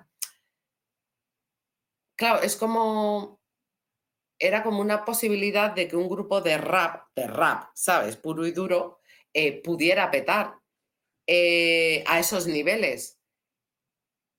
Pero es que es tan difícil, a ver, yo siempre lo digo, o sea, si, si en el tema de la música eh, funcionaran las cosas como una ecuación, jamás ningún sello del mundo hubiera perdido dinero y ningún artista hubiera, o sea, hay cosas, muchas, es que influyen tantísimas cosas por lo que con X personas pasa o grupos y otros no. Mira, yo he tenido discusión con muchos grupos de decirme, eh, claro, a ver, yo entiendo, si es que entiendo a los artistas, ellos, muchos, mm, a ver cómo te digo, prefieren em, pensar que su éxito o no puede venir determinado por factores externos a asimilar de pues yo mm, no he gustado tanto o no he petado tal. Entonces, en muchas discusiones yo me acuerdo de un artista en concreto, no era de zona bruta, ¿no? pero un artista del, del hip hop, estaba discutiendo con él de eso y me decía, no, porque es que es la promo, porque si, te si se, eh, se te mete tanta pasta, tú acabas petando, no sé qué, y, y de repente me salta, no sé qué, como violadores. Digo, no me has podido poner un mejor ejemplo. Digo, porque ven tú a decirme que, que Violadores petó por la promo que se le hizo. O sea, no. Es más, Violadores empieza a salir en los medios cuando han reventado y lo sacan en los medios porque ven que es un grupo que es que está reventando, que llena los conciertos y no sé qué, y empiezan a hablar de ellos en los medios. Digo, si es que no me has podido poner un ejemplo mejor. Es que son cosas que pasan. Luego podemos divagar, pensar, no sé qué. Sí, eh, todos sabemos que el factor KCO, tal, porque es que KCO es un chaval que cuando nosotros escuchamos su primera maqueta, eh, todos hicimos, ¿perdona? O sea, es un tío con mucho talento, te puede gustar si no, tal, lo que tú quieras, pero eso es así. Pero luego ya, yo qué sé, tío, son tantas cosas de por qué con X grupos pasa y con otros no. Hombre, también es eso que que es más asequible un hardcore en un concierto de tipo SFDK o tal que para la gente escuchar el Fomega. Y a mí el Fomega es de los tíos que mejores letras tienen. De hecho, mm. desde el principio dije, madre mía, está haciendo una canción de a, cómo está desayunando y no sé qué, y le está dando una vuelta que flipas. Y a mí me flipaba todas las referencias y todo eso. Pero claro, es algo concreto porque a mí me molan esas referencias. Exacto, claro. Claro. Mm, pero que tú eres consciente, o sea, y él es consciente que él hacía eh, letras para un nicho determinado, porque te tiene que gustar el cine, eh, los libros, los cómics, no sé, o sea, tener como una cultura determinada para tu poder entender sus letras o que te gusten y tal, o sea, eso es así. Y, al contrario, de todos los, grupos que han salido eh, en, en, España de hip hop, que no estén en zona bruta, ¿cuál te hubiera gustado grabar? Solo lo solo. También eh, Sergio de, de Yogano me contestó lo mismo. Claro. Eh, ¿lo, intentasteis? No, pero porque. Mm, o sea, te digo que llevarlos hubiera sido tela marinera. Digo que me hubiera gustado a nivel de que me gustaban como grupo, ¿no? Que es uno de los grupos que no han estado en zona bruta que más me han gustado. Pero luego llevarlos. Eh, era muy suyo, ¿sabes? Como, como todos, pero no, o sea, no, pero porque ellos, eh, no sé, estaban, eran como, a ver cómo te explico. Lo tenían, eran como muy cerrados, ¿sabes? Lo tenían todo muy montado ellos, su peña, era como, sea, nosotros nos conocíamos, nos veíamos, charlábamos, nos llevábamos bien y tal, pero tenían su rollo ellos muy montado, muy ellos y... Lo tenían todo muy claro, ¿no? Que sabían... Sí, eso se percibía, ¿sabes? Que ellos se lo tenían montado a su manera y, yo qué sé, ya está, no... No sé si alguna vez se dio, es que son tantos años y tantas fiestas, tantos conciertos, tanto... yo qué sé, pero vamos, así en firme no, no. ¿Y en qué, eh, eh, qué ganáis al, hacer esta, no sé cómo decirlo, esta unión con Warner o a, pasar, eh, no sé cómo muy bien lo que era, pero, A la distribución, o sea, tú piensas que nosotros, claro, tú montas un sello, una editorial, pero pues, sobre todo cuando vendíamos formato físico, claro, tú necesitabas una distribuidora, o sea, esa logística es imposible hacerla por tu cuenta. Entonces, eh, cuando montamos Zona Bruta, Nieves estuvo recorriéndose igual para hablar con todas las distribuidoras y todas pasaban. Era como, ¿qué, qué esto del Gijón? ¿Qué me dices? Tal, no sé qué. Y ella conocía a los de Boa y yo recuerdo que al principio el dueño pues tampoco lo veía. A mí esto del Gijón no me mola, tal, no sé qué. Y Nieves, venga, tío, qué tal, que no sé qué. Y al final les convenció. Y entonces... Que les convenció a Boa. No, eh, ya, pues eso, así fueron las cosas. Al principio no, no lo veía. El dueño, ¿eh? otros que trabajan ahí y tal, pues posiblemente sí les gustaba y tal. Y, nada, y empezamos a trabajar con ellos y claro, mm, eh, pues ellos contentos, pero porque empezaron a ver color. Eh, y en ese momento nos hicieron una oferta desde, no Warner, Draw, ¿vale? Que era diferente para distribuirnos ellos y nos interesó y nos fuimos con Draw. Lo que pasa que luego Draw lo, lo acabó em, absorbiendo. absorbiendo Warner.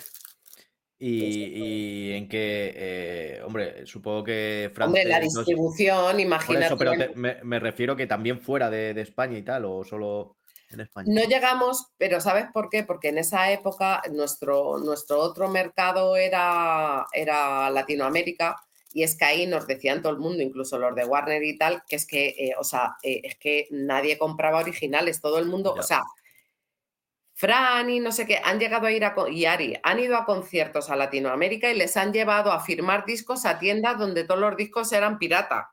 Sí, sí. O sea, la cultura allí del pirateo era brutal. Entonces decían, claro, Warner y tal, dices que es que es una estupidez sacar los es que no los va a comprar nadie. O sea. Sí, sí, yo aquí en Cuatro Caminos había una tienda, eh, también lo llevaban unos, no sé dónde eras, creo que supongo que por la música de Puerto Rico, por ahí y tenían como todos los CDs de, Puerto Rico, pero con portada, con no sé qué y todos piratas. alucinante, era alucinante en esa época. Pues no te digo que es que me suena, Fran ha llegado a, a ir a una tienda a firmar discos piratas suyos así directamente. Pero bueno, les daba igual porque ya sabíamos la movida y... Hombre, también eh, sitios donde nos ha publicado, yo qué sé, violadores o lo que sea, te pongo un ejemplo que no tengo ni idea si es así o no, llenaban los conciertos al ir allí por, por el pirateo, supongo. Claro, pero, por eso entendimos que entendimos enseguida, porque claro que el público latinoamericano les conocía y, no solo les conocía, eh, a mí me han dicho mucha peña de allí que empezaron a hacer también rap en español eh, por escuchar a los grupos de aquí. De hecho, muchos, es que no me lo ha dicho ni uno de dos, me han hablado de un hito del que nosotros no éramos conscientes. Eh, para ellos, para los latinoamericanos, y fue que eh, cuando empezaron los conciertos de Radio 3, eh, el de los primeros que lo hizo fue Fran, no de rap, sino en general. ¿Y qué pasa? Que eso lo emitían en el canal internacional. Entonces, ese, ese concierto llegó a Latinoamérica y marcó a mucha gente. A mí me han hablado gente de Argentina que un tema de Frank, ahora no me acuerdo, rap, algo como rap verdadero o algo así, es que no me acuerdo. El rap serio. Rap ah. serio, el de rap serio, que fue allí como, ostras, nos están enseñando cómo tiene que ser el rap. Sí, sí, sí, sí, te lo digo, que es que no lo han dicho y fue como... Eh, claro, es que la gente, lo, la, peña joven ahora es que lo que no se imagina la vida sin internet. Claro. y sin YouTube y sin Hombre, por eso no, me la, no me la imagino ni yo y la he vivido. Pues imagínate, claro, pero por eso eh, algo tan así, que es como que retransmitieran allí en el canal internacional ese concierto mm, que pueda marcar. O sea, ya cuando entró Internet es que ya hablamos de, entramos en otro mundo totalmente, pero en esa época ese tipo de cosas podía marcar muchísimo. Eh, mira, yo siempre pienso que eh, ha habido como un cambio muy grande de generaciones, ¿no? O sea, ha tardado en, suceder como el cambio total pero siempre eh, pienso que para poner un grupo que, empiece ese cambio es a la gente de científica, a Dano y tal. Que, bueno, a mí me encantan, de hecho yo les apoyé, les hice una licencia en Warner, eh, porque yo hubo una época que ya, bueno, fue después de una movida que tuvimos con la sección, realmente yo ahí empecé a entrar ya en una época de de creo que lo que tenía que hacer ya lo he hecho y ya estaba muy quemada y tal. Y, lo único que saqué a partir desde entonces fue precisamente, pero en formato licencia, eh, apoyarlo de Scientific porque me parecía la hostia, ¿sabes? Y me sigue pareciendo, o sea, de lo... Y luego ya al poco, pues ya dejamos de sacar a grupos, pero porque, no sé, personalmente tanto Nieves como yo sentíamos que ya habíamos hecho lo que teníamos que hacer y no, no mm, teníamos ya el ánimo, por así decir. Eh, ¿Por qué los discos de, creo que los de los, poetas, el de Madrid Zona Bruta creo que sí, porque está con Boa o no sé si algo así, pero los demás no están en Spotify? Pues eso, o sea, es una movida de, a ver, es que es entrar en temas a nosotros nos gustaría, lo que pasa que, que para poder, si sacamos eso y luego tenemos eh, para rendir cuentas de los royalties y tal, como con, algunos sí tenemos relación y con otros no, eh, entra en un jaleo que no veas. Entonces, pero bueno, está ahí, o sea, de hecho sí que estamos hablando para, para sacarlos de J, lo que pasa que igual tenemos que esperar por temas legales. Y, bueno, lo que hicimos sacar, sí que hay un en Spotify como una especie de recopilatorio de varios temas de CPV.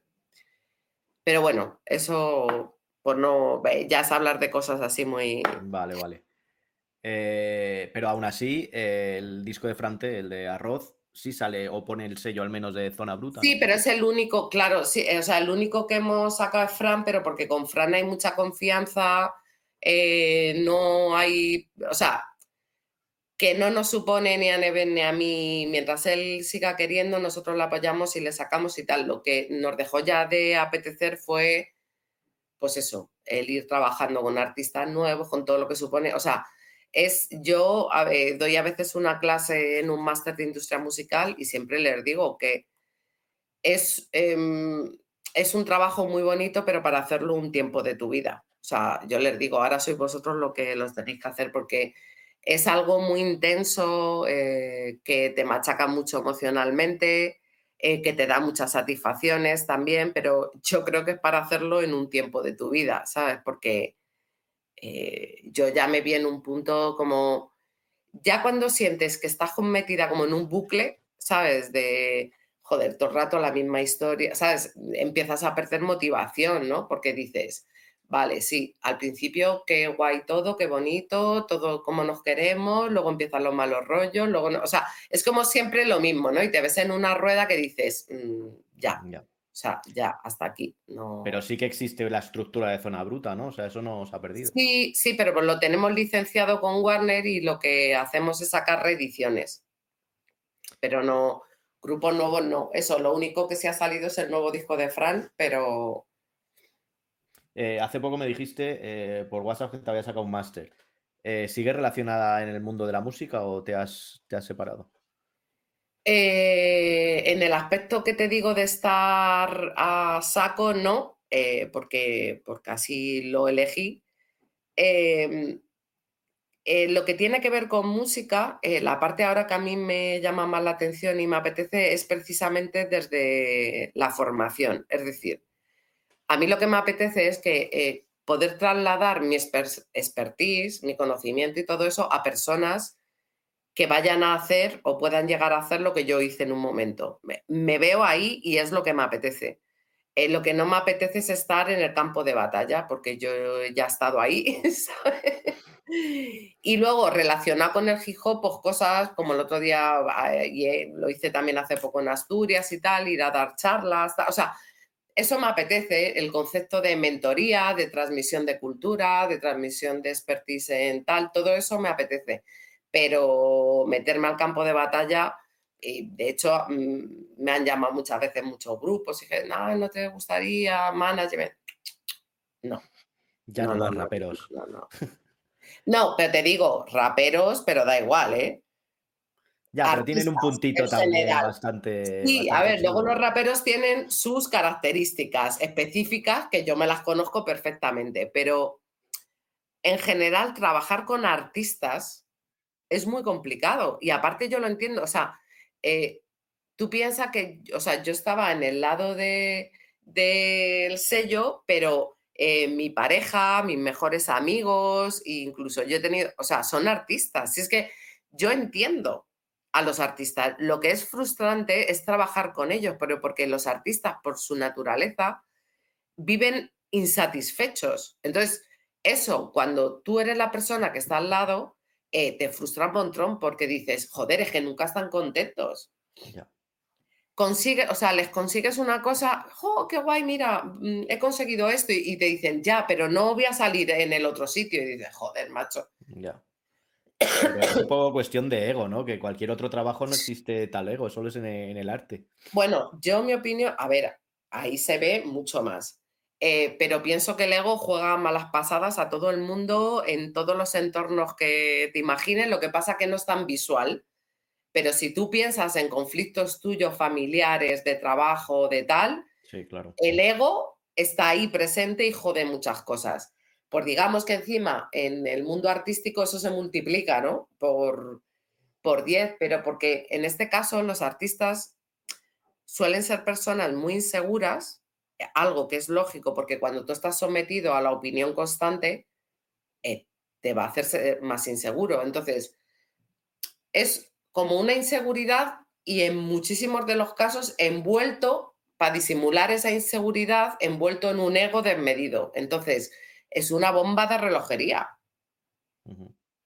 Totalmente. y luego, pues, pues que son gestiones emocionales muy complejas. Muy complejas. Tú imagínate, nosotros en el sello, tener a no sé cuántos grupos, es como una madre con no sé cuántos hijos, las pelusas entre ellos, y porque este sí, porque este no, y este pete, porque yo no peto, porque te mojas más con ellos que conmigo, porque van menos. O sea, tú sabes lo que es gestionar todo eso. Una locura. Antes había como un equipo que erais vosotras o todo el, conglomerado que pueda tener un sello, pero creo que ese problema eh, ahora con las redes sociales es bastante más duro, yo creo, para los artistas, ¿eh? de que el estar en Pero ahora son ellos mismos, claro, o sea, ellos mismos con su mecanismo, pues ya está. Pues ahora que se lo coman ellos, pero es que nosotros encima no lo comen. Ahora se lo comen ellos directamente y, y, su gestión propia con sus redes y sus cosas. Pero antes nosotras estábamos ahí para recibir los palos.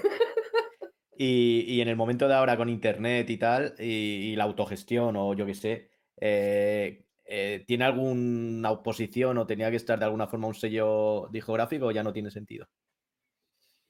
Mm, no, yo ahora no le veo el sentido por una razón. O sea, lo que ha marcado, o sea, el concepto de la necesidad de la existencia de sellos discográficos es porque antes costaba mucho dinero grabar en un estudio profesional, llegar a los medios, la distribución, lo que te decía antes, física. O sea, si querías hacer algo, es que necesitabas la infraestructura de un sello discográfico. Realmente cuando llegó Internet, las redes sociales y tal, yo por lo menos sí veo que se empieza a desdibujar ¿no? Eh, esa necesidad pero lo que sí vi después, que es, yo hice un amago de un proyecto porque yo lo que sí me di cuenta, o sea, lo que veía claro era que llegaba la autogestión y que además es que me parecía más justo. Porque digo, ahora van a empezar a vivir ellos en sus carnes lo que es invertir dinero en ti. Me parece más justo. Pues ahora, confías en ti, mete dinero. O sea, antes lo metíamos nosotros que somos externos pues qué mejor que tú mismo, ¿no? Invertir en tu carrera. Pero lo que sí vi es que, mm, y me llamaba mucha gente y tal, que lo que necesitaban era gestión y conocimiento de muchas cosas que ellos no tenían, ¿no? Entonces yo lo que vi claro era como, mm, ahora mismo, eh, más que sello discográfico, lo que necesitan son, eh, o sea, que ellos sean dueños de su carrera, de sus discos, de su todo, eh, pero necesitan asesoramiento. Entonces yo sí que veía mm, el guay el posicionarte como yo te asesoro como experta, como conocedora de esto, tal y cual y no sé qué, pero ya está, ¿sabes? Tu carrera es tuya y tal. Es más, yo lo veía más justo, pero al final no lo hice por ciertas cosas, pero yo es que lo veía más justo, digo, yo llego, te asesoro y me pagas por eso, yo ya está, me da igual, no me voy a llevar nada de tu carrera, ni de tu movida, ni de nada. Que es que muchas veces parece que es que nosotros nos forrábamos o tal, que no, que no, que me sale más a cuenta. Tú págame por mi trabajo y no me llevo porcentajes de nada. Fíjate lo que te digo, ni los quiero. Claro, es que con esto, es que no salía caro el porcentaje, porque con el porcentaje que nos llevábamos, vamos, ahí entraba todo y más, ¿sabes? O sea, la propia inversión que hacíamos, o sea, entonces yo lo veía hasta más justo, digo, no, pues, eh, pues mm, a mí me pagas por hacer esto y lo otro, como pagas al estudio, como pagas a uno que te hace un vídeo, como pagas al que te hace el diseño. Pero nada, al final no tenía ya energía al final para meterme tampoco en eso, pero eh, yo sabía que la movida iba por ahí. De hecho, se acabó desarrollando plataformas y tal que lo que ofrecen es eso. Pero no es que yo fuera visionaria, era que era de lógica. Claro. Que, que la cosa tenía que tender a eso.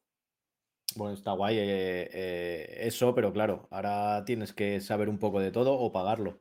Que creo que tanto el asesoramiento como el marketing ahora con un buen tío que controle de SEO y demás te, hace la carrera de músico y de fontanero y de lo que trabajes.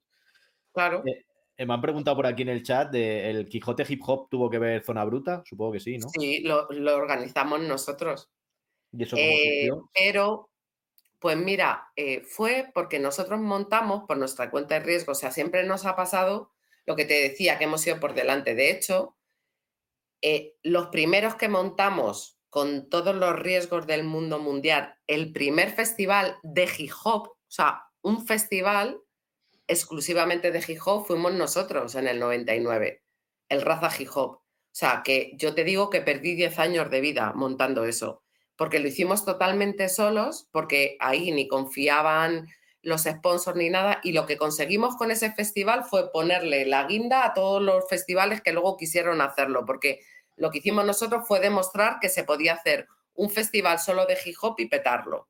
Pero bueno, y con esto, igual nosotros montamos eh, el concepto teatro hip hop, hicimos una movida que se llamaba Oro Negro, que estuvo de puta madre, que metía, estaba Fran, Ari, de Noé, de músicos estaban Guateque, Breakers y tal. Bueno, una movida que lo hicimos en el Círculo de Bellas Artes y salió guay. Pues justo una de las personas que fueron a verlo era una peña que, yo qué sé, de estos que me parece que trabajaban con gestores culturales, ¿no? Que trabajaban con la Junta de Castilla y León y tal, y que a la vez eran amigos del director de, de Radio Nacional y tal, y nos localizaron por ellos y tuvimos una reunión y ellos nos dijeron que les habían pedido un proyecto para, no sé si era el centenario, no me acuerdo ya, era un, un hito importante de, del Quijote, y que les habían pedido desde la Junta de Castilla y León y tal algo, un proyecto, y ellos eran gestores. Entonces, al ver ese espectáculo que hicimos,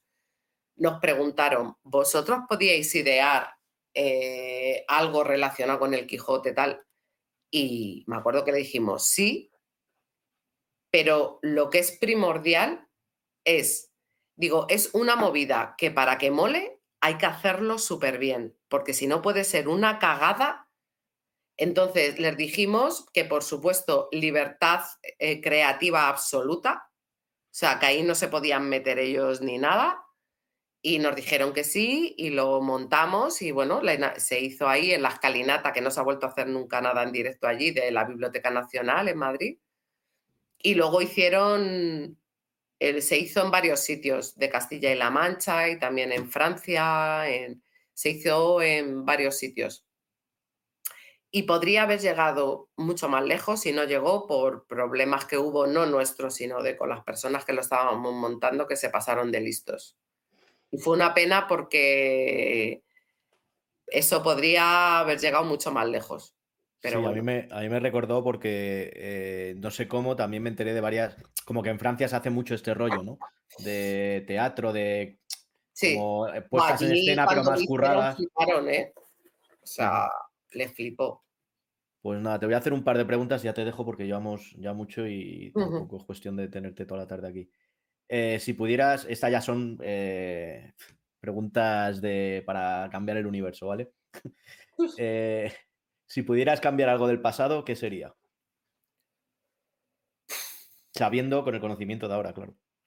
Ojo, tantas cosas. Es que lo que pasa que esto, aunque suene atópico, pero realmente lo pienso y es que las cosas, eh, quien somos en la actualidad es fruto de todas nuestras experiencias, ¿no? Entonces, es tontería. Claro que como humana muchas veces he pensado, madre mía, con esto que yo sé ahora, tal y pascual y no sé qué, tanto a nivel profesional como a nivel personal, ¿sabes?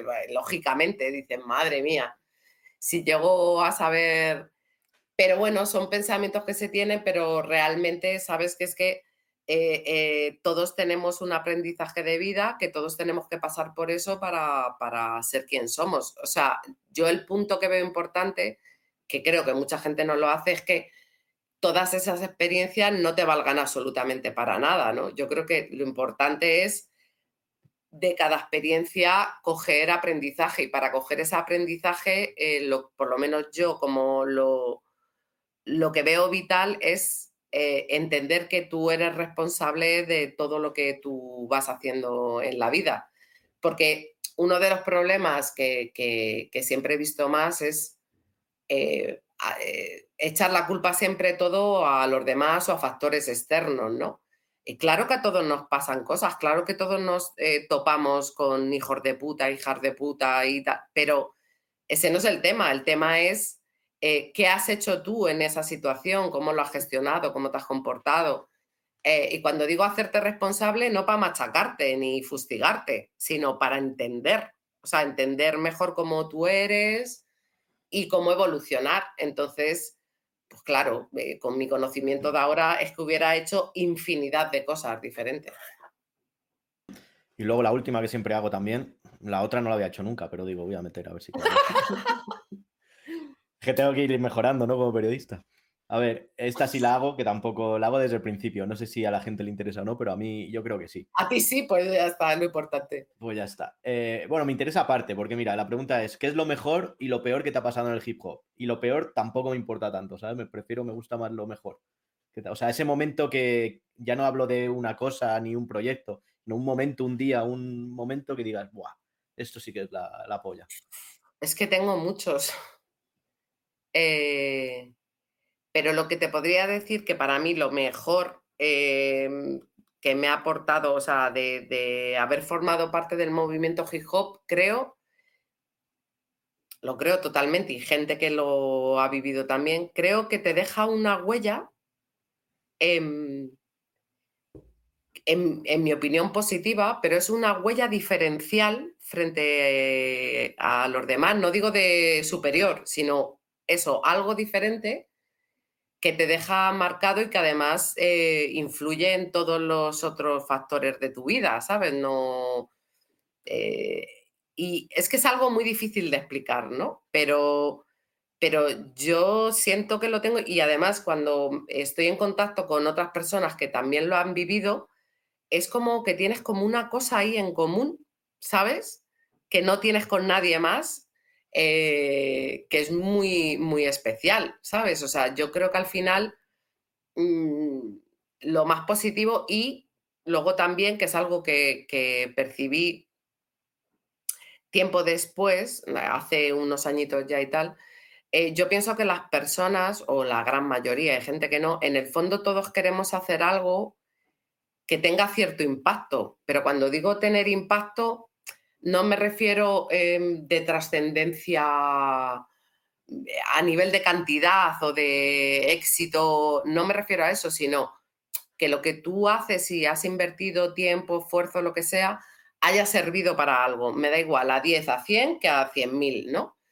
Entonces yo lo que me di cuenta es que mm, yo estaba tan inmersa ¿no? en lo que era la propia relación con los grupos que cuando yo estaba ya quemada, Em, tenía como esa sensación de, no tenía la perspectiva ¿no? de lo que realmente me tenía que sentir orgullosa y me di tiempo, me di cuenta después que es que realmente el impacto eh, que tenía lo que yo había hecho no estaba en los grupos, estaba con todo el público que disfrutó eh, de todos esos discos y lo que significaron para sus vidas. O sea, yo me di cuenta que, no estaba poniendo bien el foco. Entonces, cuando empezaba a escuchar a la gente y me venía, hostia, conoces a gente, tía, joder, qué guay, no sé qué, mi juventud, eh, los discos de Zona Bruta, lo que significaron para mí, dije, coño, es que este es el impacto, ¿sabes?, con el que me tengo que quedar. Eh, lo que pasa es que cuando tú estás dentro, estás metido ahí con una burbuja,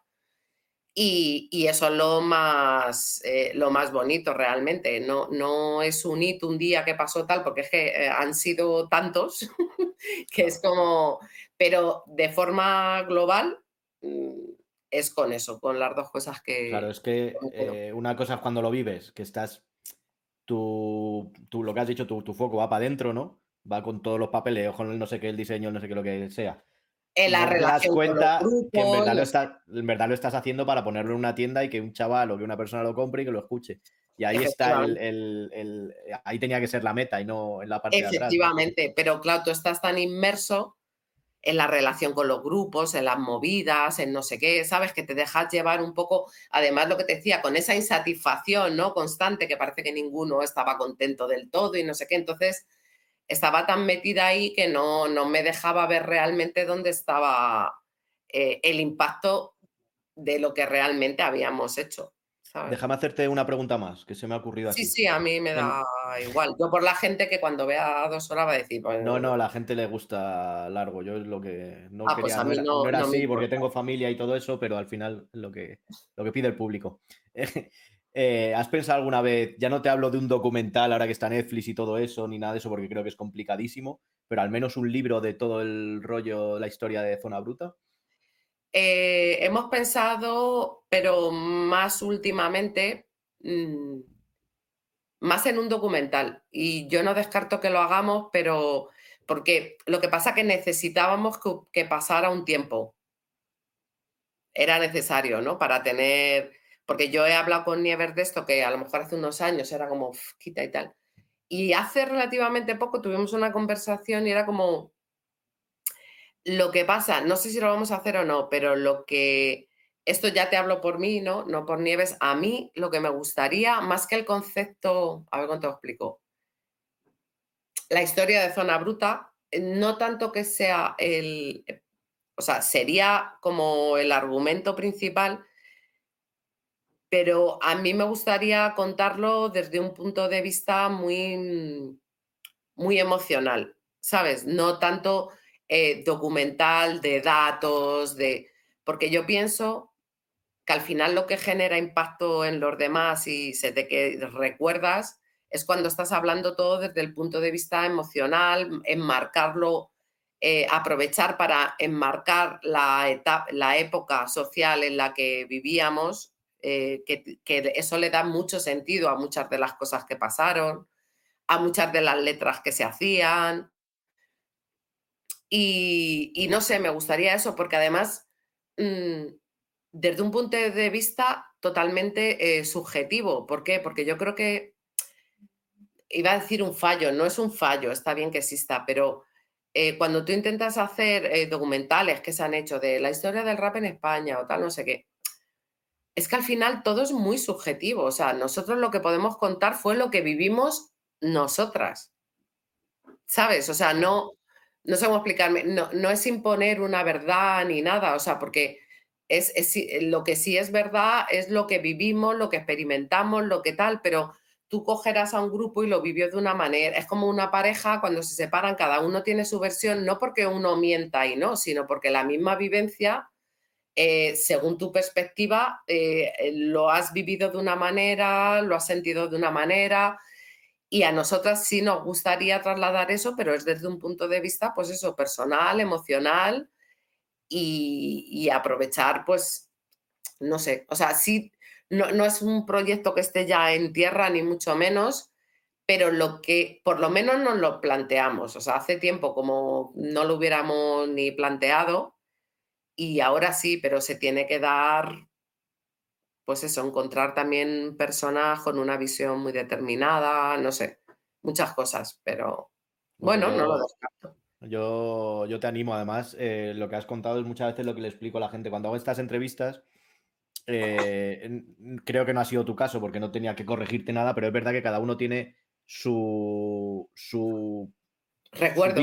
Su, recuerdo y cómo lo vivió él. Puede estar equivocado, puede que no. Pero yo lo que pretendo, porque muchas veces dice, ¿y por qué no le preguntas sobre tal? ¿Y por qué no indagas? Van como a, pues al sálvame o yo qué sé, porque todos al final... al salseo, pero porque, claro, es lo que le gusta a la gente. Pero yo no, yo lo que quiero, si, si tú te das y me dices, pues yo una vez le di una hostia, no sé qué, me lo quieres contar tú, porque dentro de una pregunta normal de tu historia me lo has querido contar, guay. Si no, no. Y es lo que me gusta de, todo esto, porque es verdad que hay gente, Emilio, antes has dicho de Vía al Rap, cuando entrevisté a, a Emilio, pues hace mucho que pasó todo eso y él tiene su, su punto de vista o cualquier otro. claro. Y eso es lo que a mí me gusta ver, porque no me, a mí para eso me meto en Wikipedia o me leo no sé qué o que me lo cuente Efectivamente, claro. Yo cuando doy charlas, cuando doy conferencias, justo es lo que les digo. Digo, mira, a mí lo que me gusta, lo que creo que yo puedo aportar es una vivencia.